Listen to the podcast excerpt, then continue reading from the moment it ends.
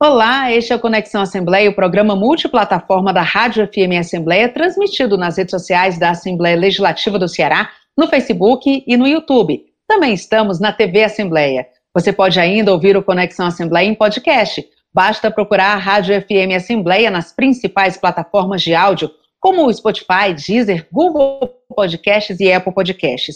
E para participar do nosso programa, enviando algum comentário ou sugestão, anote o número do nosso WhatsApp, 859-8201-4848. Eu sou Késia Diniz e convido você a nos acompanhar nesta conexão. Seja bem-vindo. O Conexão Assembleia de hoje está diferente. Nesta edição, vamos rememorar o primeiro ano de programa. O Conexão nasceu como resultado do esforço de adaptação da Rádio FM Assembleia à pandemia. Estreou em 10 de maio de 2021, momento em que o Brasil e o Ceará ainda enfrentavam as inúmeras perdas por causa da pandemia de Covid-19. O programa é feito por videoconferência, com profissionais e entrevistados seguindo os protocolos de segurança. Tornou-se o primeiro programa multiplataforma da Rádio FM Assembleia, transmitido nas redes sociais da Assembleia Legislativa do Ceará, no YouTube e no Facebook. Além, é claro, da sintonia na FM 96,7, sempre às segundas-feiras, a partir das 8 horas da manhã. Já no primeiro programa, foi firmada uma parceria com a TV Assembleia, de modo que a produção passou a ser veiculada também às segundas-feiras, às oito e meia da noite. E logo na estreia, conversamos com o ex-ministro e ex-governador Ciro Gomes. Ele debateu a escassez de vacinas, o aumento de práticas de corrupção no Brasil, alternativas para o país e as eleições de 2022. Ciro avaliou a CPI da Covid-19, então em curso no Senado Federal não é provável que deem muita coisa. Vamos supor que eu morda a língua e que saia um relatório fiel com a realidade. Nesse caso, esse relatório vai para onde? Vai para a Procuradoria-Geral da República. O que, que acontece hoje no Brasil? O Bolsonaro escolheu uma pessoa que a gente acreditava que podia ter um mínimo de, de compostura, embora a gente tenha que respeitar institucionalmente, mas virou um acobertador geral das bandalheiras do Bolsonaro e da quadrilha familiar e e, e da equipe do Bolsonaro. Então virou ali um instrumento de, de, de, de proteção das, da, da, da, corrupção generalizada do Bolsonaro. Todas essas notícias que eu dei aqui são notícias crime. Qualquer Procuradoria da República tinha obrigação de abrir um procedimento investigador, investigativo, me chamar, chamar as partes, investigar e mandar arquivar, dizendo que o Bolsonaro é inocente. Não é? Mas não, simplesmente faz de conta que não houve recebe as notícias de crime que eu encaminho via o Supremo Tribunal Federal e, e manda para o arquivo, ou senta em cima, não faz nada. Portanto, o que, é que vai dar a CPI? Percebe? vai dar em pizza. E seguimos abordando o tema, e a segunda edição do Conexão Assembleia optou por entrevistar dois integrantes da bancada cearense na CPI da Covid-19, os senadores Tasso Gereissati e Eduardo Girão. Tasso destacou que a CPI foi uma das mais importantes da história do país e fez críticas contundentes ao governo federal. Administrador hoje e qualquer ser humano teriam dois fatores que diferenciariam do atual governo.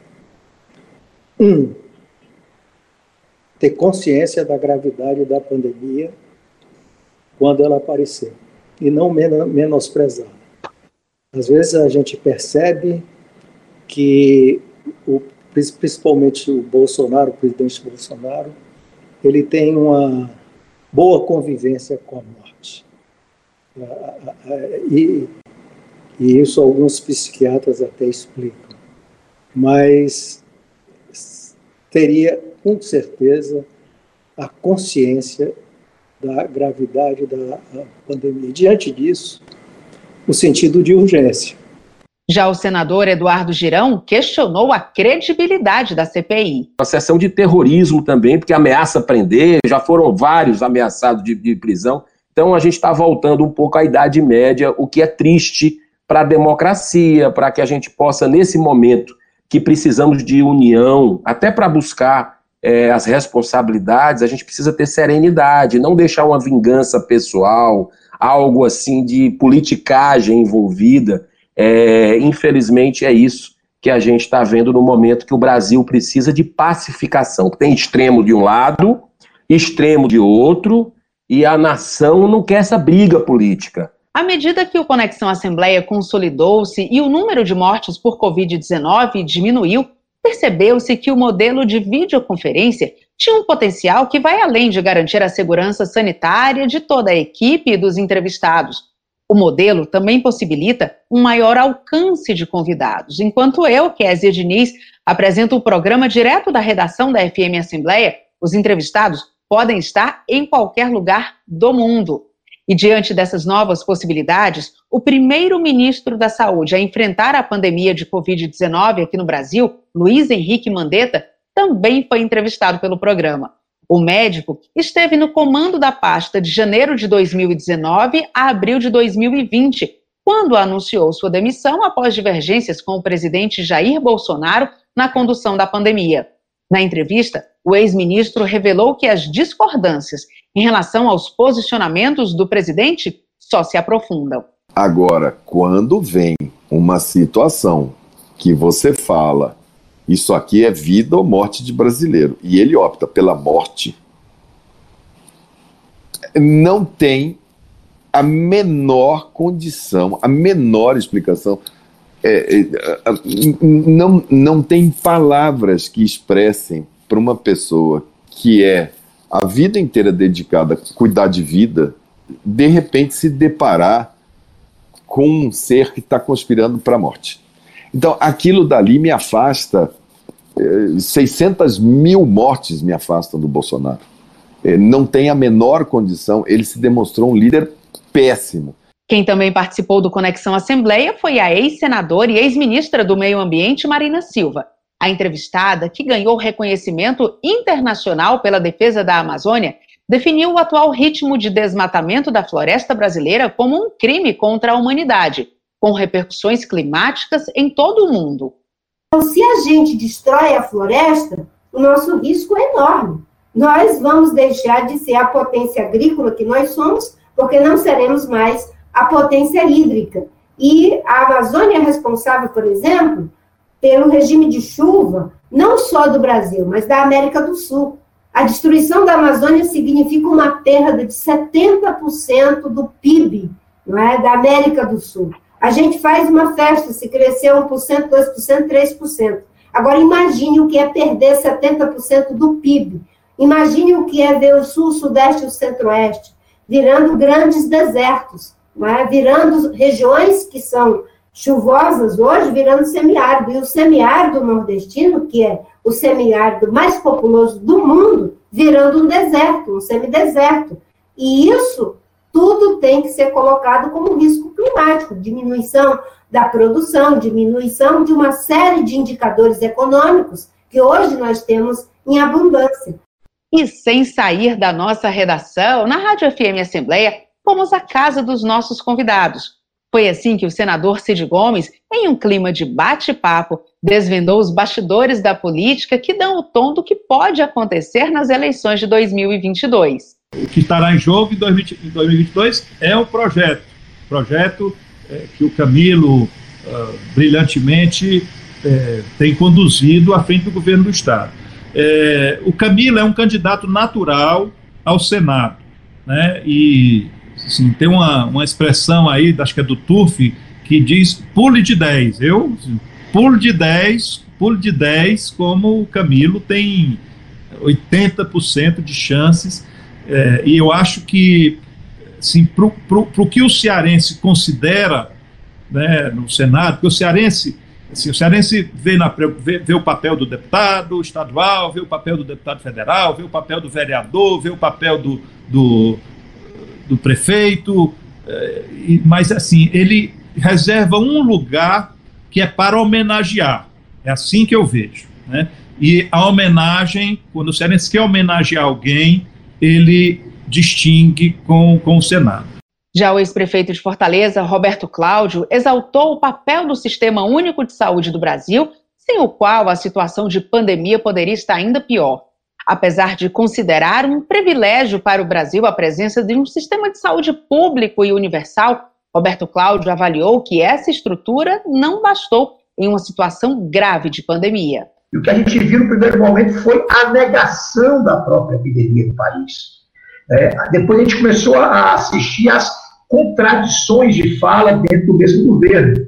Em algum momento, o próprio ministro Mandetta falando que existiu a pandemia, que era sério, que era, que era preciso seguir a OMS, é, estar estudando o que a ciência está produzindo, ter responsabilidade, e do outro lado, o próprio presidente e um conjunto de representantes do governo agindo de forma completamente dissociada, produzindo uma confusão na população inicialmente, mas o que é mais grave, um apagão de Estado no momento em que o Brasil mais precisou de Estado.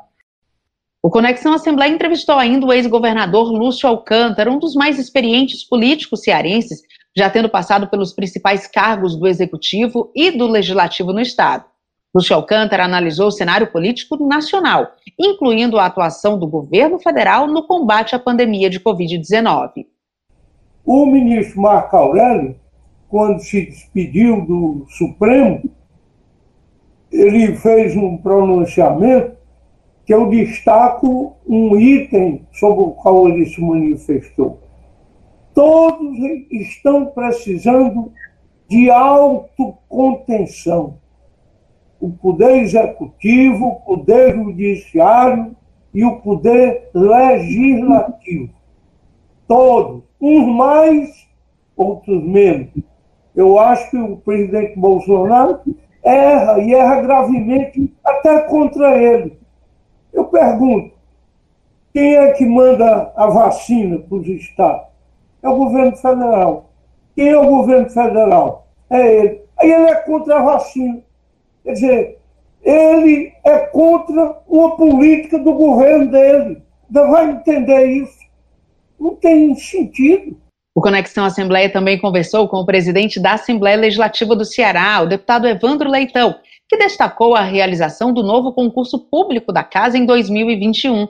Além disso, ele detalhou os resultados esperados com o planejamento estratégico Alesse 2030, que prevê metas de longo prazo em todos os setores da Assembleia Legislativa. Nós estamos justamente pensando a Assembleia Legislativa no que diz respeito não apenas à gestão como um todo, mas no que diz respeito aos serviços que nós podemos é, ofertar para a população. E aí, nós aqui, depois de, de muitos estudos, de muitas reuniões, nós chegamos à conclusão que a Unipasse, nós precisamos fortalecer a Unipasse, que é a nossa universidade, a chamada Universidade do Parlamento. E para isso, nós estamos aí fortalecendo através de, da oferta de cursos para a população cearense, nós iremos ofertar até 2030, nós queremos aí aumentar o número de curso, e aí quando eu falo em curso, é, nós falamos de MBA, né? Nós falamos, falamos aí, agora mesmo nós vamos lançar, é, salvo engano, são 200, são, são quatro turmas de MBA. Duas turmas de MBA em Gestão e Governança Pública e duas turmas em Assessoria Parlamentar. É, isso inicialmente. E a cada ano nós queremos aumentar o número de ofertas para esses cursos para a população de uma maneira geral. Isso é uma forma que nós temos aí de estar fortalecendo. Nós só temos uma maneira de mudar o perfil de uma sociedade. É através do conhecimento. Nós não temos outra maneira, a meu ver. E o conhecimento que nós queremos ofertar para a população é justamente conhecimento para que as pessoas possam cada vez mais estar se capacitando estarem sendo inseridas no mercado de trabalho. Então, isso é um primeiro ponto. Segundo ponto, que é extremamente importante, é, também temos a questão da, da, do programa de educação continuada, que aí entra também a questão do programa Alcance, né? É, e essa, essa educação continuada nós queremos estar fortale fortalecendo cada vez mais. E também temos aí o pacto contra o saneamento, pacto pelo saneamento, desculpa, pelo saneamento, que é também extremamente importante. Nós temos aí um terço apenas do nosso estado, do, da população cearense que tem água é, encanada, que nós temos que esteja que, está, que, que tem municípios saneados, e, e, é extremamente, extremamente importante que nós possamos estar abrindo essa discussão e dando um encaminhamento para o Poder Executivo, para que possa estar fazendo aí, é, universalizando o saneamento em todo o estado do Ceará. Então, são contribuições através desse planejamento estratégico de, que a gente chama de Alesse 2030, que nós queremos dar através do nosso Conselho de Altos Estudos, que nós estamos fortalecendo cada vez mais, para o Poder Executivo estar aí, é, através desses estudos, estarem, estar tomando decisões, implementando ações para é, tudo em prol das necessidades da população cearense. O governador do estado concedeu a entrevista de fechamento do programa Conexão Assembleia. Durante a produção, Camilo Santana, chefe do Poder Executivo Estadual, fez um balanço da gestão, destacando iniciativas na educação para mitigar os efeitos da pandemia de Covid-19. Sei que vamos sofrer muito com essa pandemia, é, aliás, não só o Ceará, mas o Brasil todo, principalmente no ensino fundamental para nossas crianças. Temos focado na, na área da infância. Você tem ideia, nós estamos é, construindo creche em todas as cidades cearenses, com 184 municípios, fortalecendo o programa Mais Infância, dentro de uma metodologia, pela primeira vez o Estado, o Estado forneceu material didático para os municípios cearenses, e agora fortalecendo é, mais ainda no ensino superior. Nós, inclusive, criamos a Bolsa do Avanço, os alunos que, que estudarem em escola pública, que passam nas universidades, a gente dá uma bolsa de meio salário mínimo por mês para que esse aluno nunca desista do sonho de fazer um, cursar um curso superior. E agora estamos numa política que é a interiorização das universidades públicas do Estado. Né? Nós ah, criamos agora o primeiro campus da UVA fora de Sobral, foi em Bonito, na Serra da Ibiapaba. Eh, vamos criar um curso novo lá em Camusim, aproximando as universidades mais próximas das cidades. Né? No caso da UES, estamos criando, estamos construindo o primeiro hospital público universitário, belíssima obra gigantesca aqui na, no, campus do, no campus do Itaperi, aqui em Fortaleza, será uma escola de referência e uma escola de ensino. Né? Estamos também levando a, a UES para Mombaça, para Canidé, estamos terminando agora um campus de Itapipoca, um campus em Crateús. Da mesma forma também a URCA. Nós estamos criando um curso de medicina da URCA lá no Cariri, ampliando o campus para Campos Sales, enfim, o papel de levar, de interiorizar e levar a universidade mais próximo da população e do município cearense. Então, é, não só no ensino, mas também na pesquisa, ampliando as bolsas científicas, é, principalmente dentro, dentro, do programa que, é, que nós temos um programa chamado Cientista-Chefe, que para mim foi uma das melhores descobertas que o Estado fez, implantou uma política pública que foi aprovada pela Assembleia Legislativa, que é aproximar a academia do poder público, é, do executivo, ou seja, trazendo a academia para discutir os verdadeiros e reais problemas do dia a dia da população.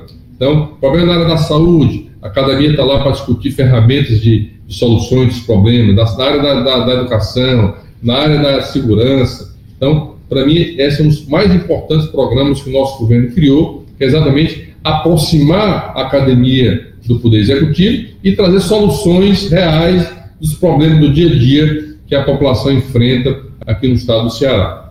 Para conferir todas essas produções na íntegra, além das entrevistas realizadas com os demais convidados nas áreas de política, esporte literatura, confira o podcast Rádio FM Assembleia. Basta procurar o nosso canal nas principais plataformas de áudio, como o Spotify, Deezer, Apple Podcasts e Google Podcasts. Todas as entrevistas também estão na playlist da FM Assembleia no YouTube da Assembleia Legislativa. E para participar do nosso programa, enviando algum comentário ou sugestão, anote o número do nosso WhatsApp, 85982014848. Eu, Kézia Diniz, e toda a equipe do Conexão Assembleia, desejamos a você que nos acompanhou nessa jornada um ano novo com muita saúde e paz. Em 2022, continuaremos juntos nessa conexão com novas entrevistas. Até lá!